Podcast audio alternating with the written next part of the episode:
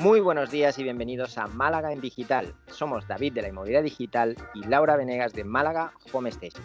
Hoy arrancamos con el episodio número uno, en el que vamos a hablar de rutinas, de hábitos, de esas cosillas que nos hacen a veces ponernos un poquito incómodos porque nos hacen madrugar. Esperamos de verdad que os guste. Vamos a hablar tanto de las rutinas de Lau como de las mías. Quedaros hasta el final que os vamos a sorprender.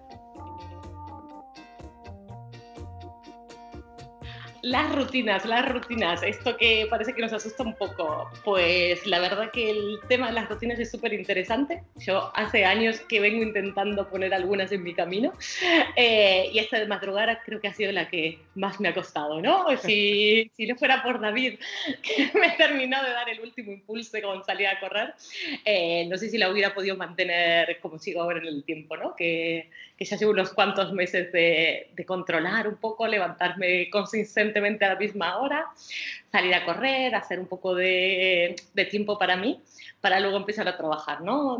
David, ¿tú cómo, ¿tú cómo empezaste con todo esto de la locura de las madrugadas? Pues uh, lo mío fue quizá un poco más práctico, en el sentido de que eh, me daba cuenta que me faltaban horas al día para hacer determinadas cosas. Me daba tiempo para trabajar, me daba tiempo para sacar la faena del día a día, pero quería hacer algo de deporte, quería leer, leer más, quería hacer determinadas cosas que exigían de mí que tuviera como tiempo libre y nunca tenía ese tiempo libre o estaba tan cansado que al final pues, me quedaba tirado en el sofá viendo una serie por la noche o cualquier cosa. Entonces vi un, un vídeo de un youtuber que lo planteaba de una forma matemática y decía, vale, si durante el día tenemos 12 horas, ¿vale? Y al final del día que estás cansado, que después eh, de cenar pues te tiras en el sofá con la familia, te pones durante dos horas una serie o una película de Netflix cada día, que no te aporta nada, coge esas dos horas y pásalas a la mañana y te vas a dormir antes. Y lo hacía con un cuadro pues que era como un gráfico, ¿vale? Y pensé, este es de los míos sea, ni, ni filosofías, ni, ni, nada. Esto, esto va al grano. Es decir, te faltan horas, mueve las horas que no usas a una parte del día en las que sí que las puedas usar. ¿Vale? Porque por la noche todos estamos súper cansados, nos da más pereza hacer, ponernos a leer a lo mejor un libro o, ponernos a, correr a las 10 de la 11 de la noche.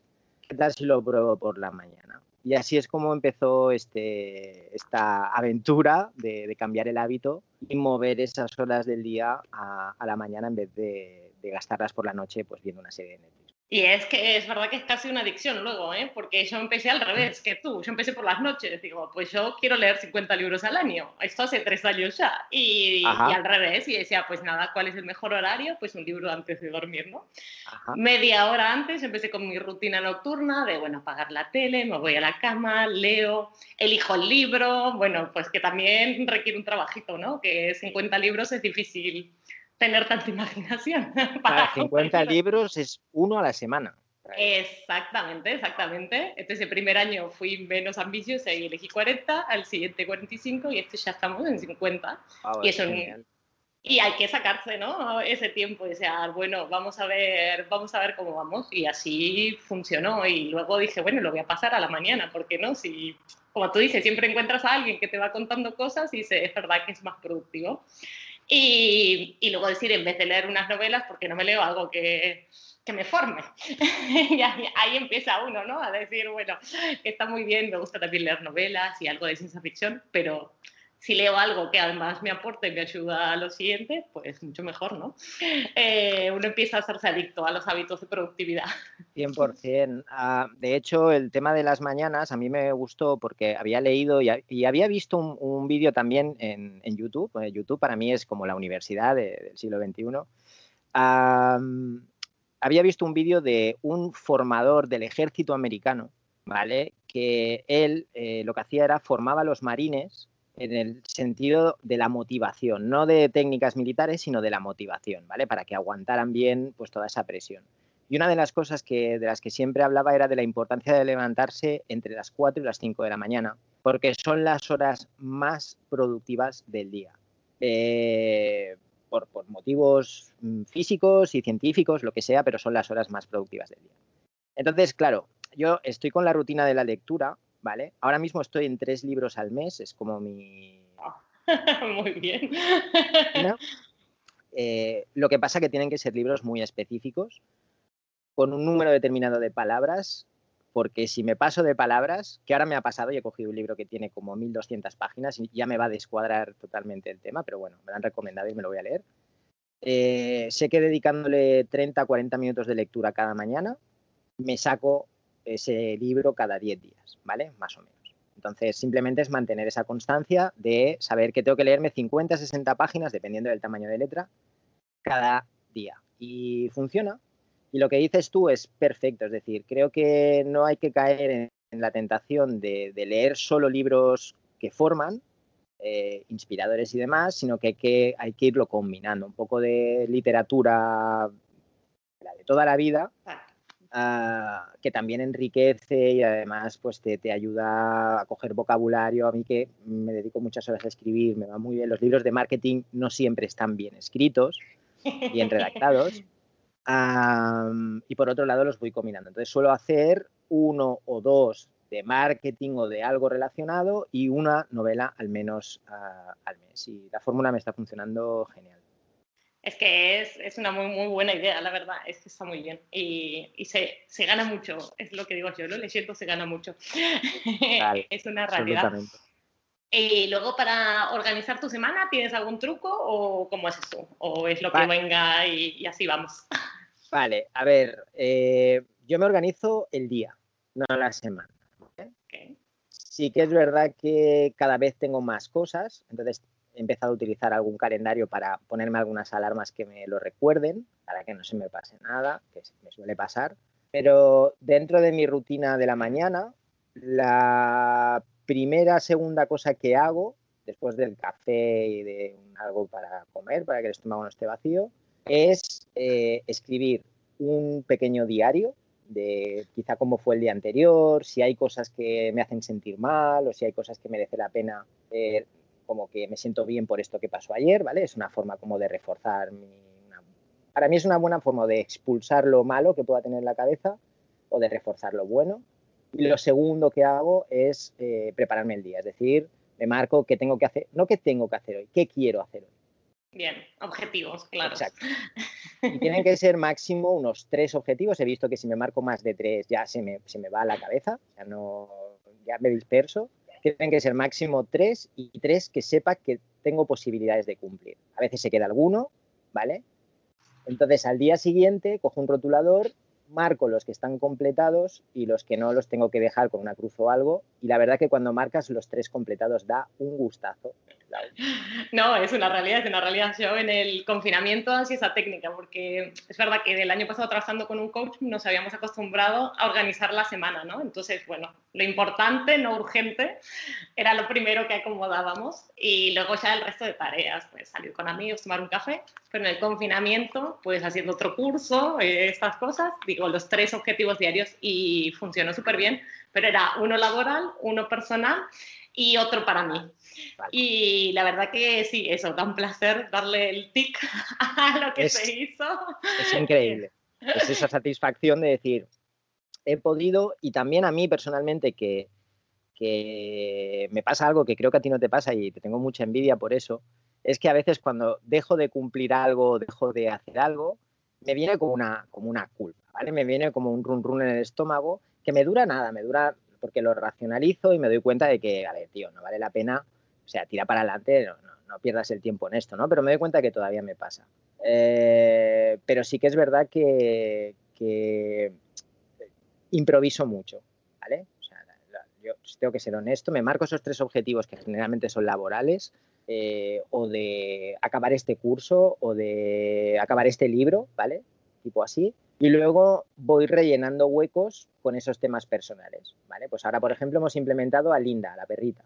Pues no me he puesto objetivo de cuándo la voy a sacar, si por la mañana, eh, cuándo la voy a sacar yo, cuándo voy a ir yo a sacarla, si por la mañana, mediodía o a la noche, ¿no? Eh, entonces, pues bueno, iré improvisando y a lo mejor tengo un rato y digo, pues venga, me voy con la linda a dar una vuelta o me voy este fin de semana y me cojo el día libre. Me gusta bastante improvisar, creo que le da un poco de salsa a la vida. No, es una realidad, es una realidad. Sí, a mí lo de la culpa no me funciona, la verdad. sí, me quedo dormida, pues mañana mejor. Y si no llegué, digo, bueno, pues qué pena, pero ya me lo paso para mañana. Pues verdad que, que no me dura mucho. Pues nada, qué, qué buena charla. Yo creo que, que, vamos a agregar el tema de la culpa en otro de los, de los podcasts entonces. Sí, es interesante, creo. Guay. Eh, pues eso es todo por hoy, ¿no? Ya creo que hemos hablado bastante de, rutinas y, y, hábitos. He desvelado toda mi rutina, prácticamente me ha faltado, no sé, decir cuándo me lavo los dientes, pero creo que lo he dicho prácticamente todo. Pues casi que te iba a decir, te faltó decir lo de la ducha, pero será después de correr. Me imagino. Exacto. Así, así, así, así. Es que al final, sí, uno va, va metiendo las cosas en su agenda y flexibilizando. Y es verdad que cambia mucho. Y nosotros los homestagers, pues tenemos semanas que estamos preparando presupuestos y semanas que estamos montando, que también pasa mucho. Cuando se te junta todo, pues nada, hay que hacer malabares. Creo que es importante lo que, lo que hablamos a veces tú y yo sobre, bueno, pues el hecho de ir poco a poco, ir paso a paso. Cuando empezaste también a correr, pues eh, cómo nos ayudó a los dos el hecho de saber que había alguien allí. Y a mí también, cuando empecé contigo, yo llevaba pocos días, no llevaba demasiados días. Uh, ¿cómo no, cómo yo creo que a los dos nos sirvió para adquirir ese compromiso eh, de levantarnos, ya por no, ¿cómo voy a dejar a la, a la sola corriendo? O sea, me tengo que levantar aunque no tenga ganas, ¿no? Y eso nos ayudó a los dos a coger el hábito, yo creo que, que bueno, que puede ser una buena forma de hacerlo, coger compromiso con alguien. Exacto, y estar acompañado lo hace tan fácil, tan fácil, tan fácil que, vamos, la vida me ha despertado a las 5 tan contenta. es una realidad. Salvo si era por un avión, ¿no? Coger vacaciones tal. pero... Ya, ya, pero como la rutina de saber. Y los sábados, recuerdo los sábados, Lau, lo mucho que te los y ahora, sin embargo, eh, sigo, ahora lo que hago es correr cuatro veces por semana, pero voy los sábados. Descanso los miércoles, es una cosa extrañísima. Eh, pero los sábados para mí era lo peor, era querer morirme.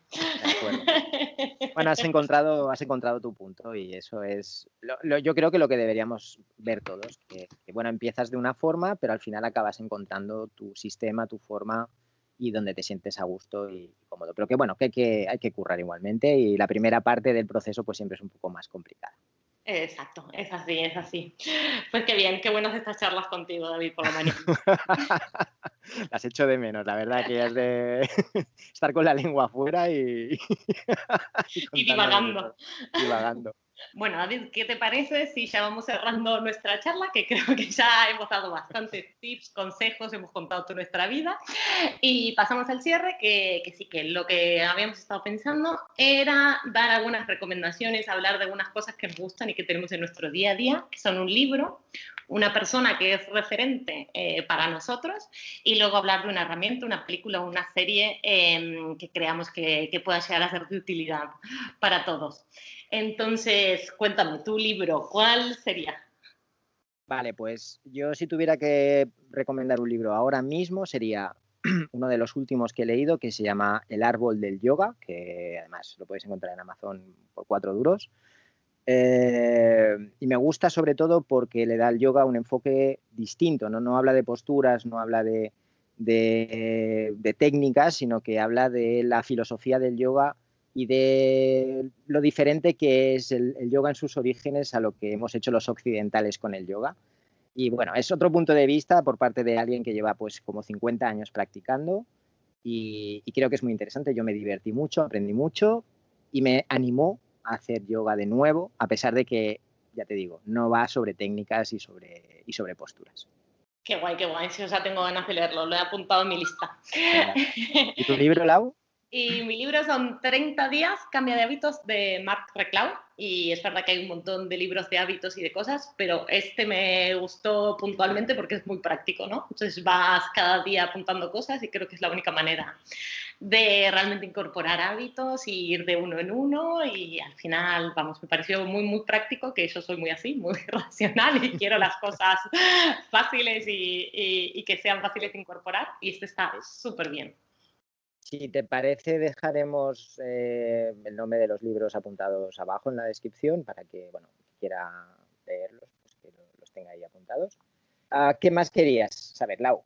a ver, un referente. ¿Quién es tu referente en esto?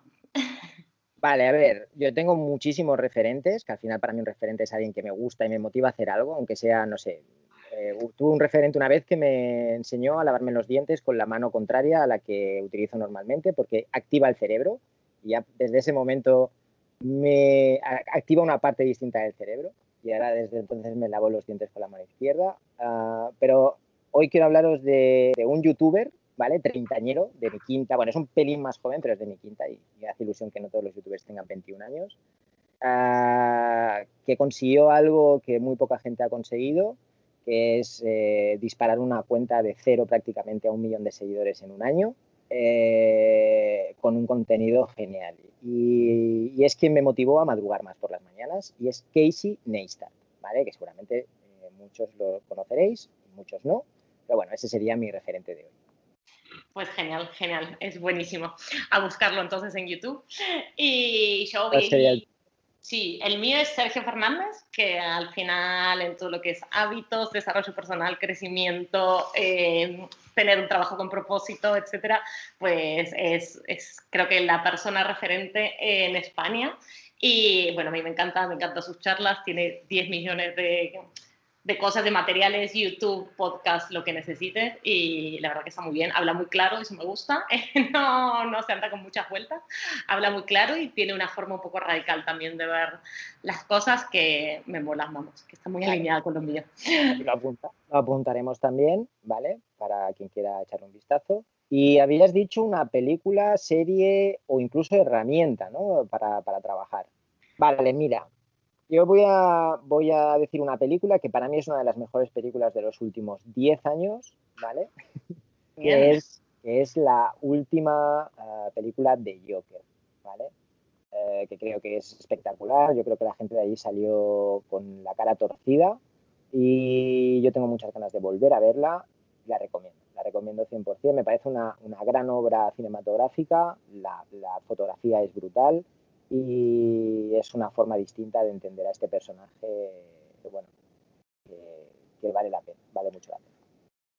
Qué guay, qué guay. ¿Qué te recomiendas? Yo, en Busca del Destino, creo que se llama aquí en España, que es Good Will Hunting, y que es Will Smith, obviamente, y la verdad que esta está, está muy bien, es un dramón terrible, pero, pero vamos, que te deja cosas y espinas que, para, para pensarlo, ¿no? Si, si alguien que está tocando fondo, Will Smith, sí. Eh, si alguien que está tocando fondo pues puede hacer cosas maravillosas, pues ¿por qué no? Eh, está muy bien, está muy bien, pero es drama, nada de sábado a la noche o de domingo por la tarde, esto hay que verla con, con buen ánimo. Vale. okay. Muy bien, pues nada, eso es todo por hoy. Entonces, muchas gracias David, muchas gracias a todos por acompañarnos. Eh, nada, los esperamos cada lunes con nuestras conversaciones eh, y nuestros delirios. Eh, nos pueden seguir, dejar comentarios en iVoox, también ya tenemos el de iTunes. y bueno, nada, gracias David, buena semana. Gracias Lau, buena semana y feliz semana a todos familia, que vaya muy bien.